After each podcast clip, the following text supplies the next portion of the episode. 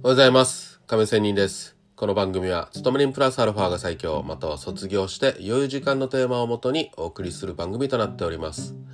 さあ、FX の話を今日はしたいと思いますが、勝ち癖をつけるコツコツとという話をしたいと思います。さあ、皆さん、最近どうでしょうか？絶好調ですか、ふえー不調ですか？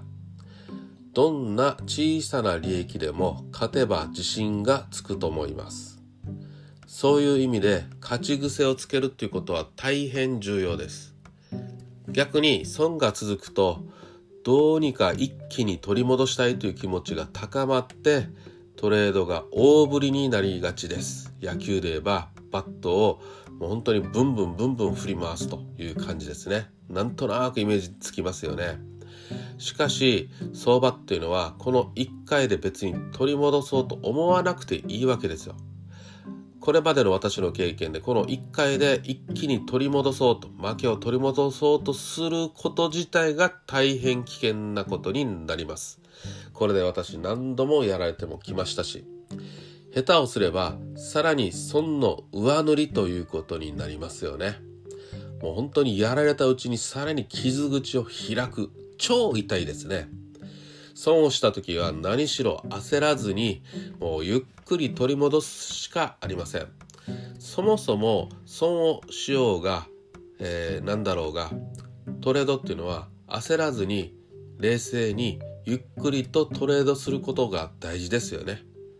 だからまあ大まかに見ても遠目に見ても損しようが、えー得しようがということです。得すれば得すればで結局調子に乗りがちじゃないですか。そういう時も結局は心安静に持たないといけません、うん。特に損の話ですが。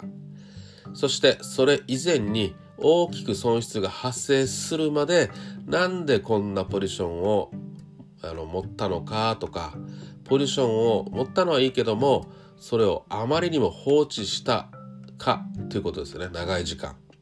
振り返って思い起こすことが本当に大切ですがなかなかねこの痛い傷を振り返るっていうことね自分のねバカさ加減をって言いましょうか。あのポジションね損失を放置したっていうことを目を向けることって結構きついですよね。自分のマイナスに目を向けるって難しいですよ。しかしそれやらなければいけません。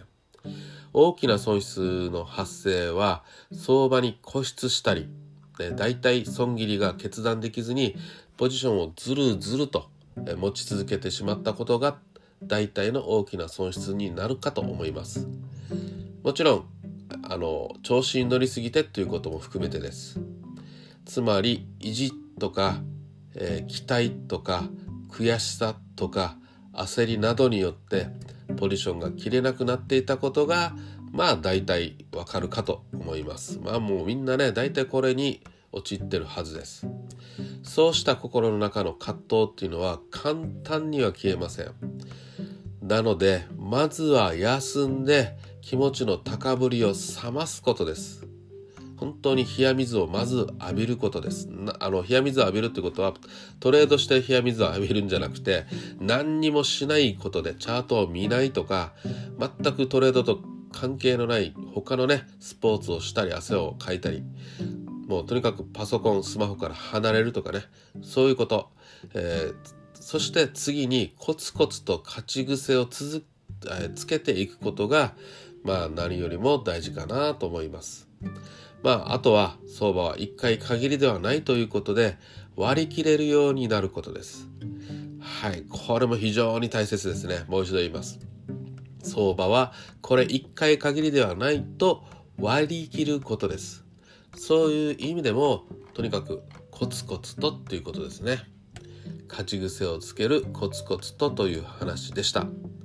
それでは今日は終わりたいと思います。良い一日を。See you!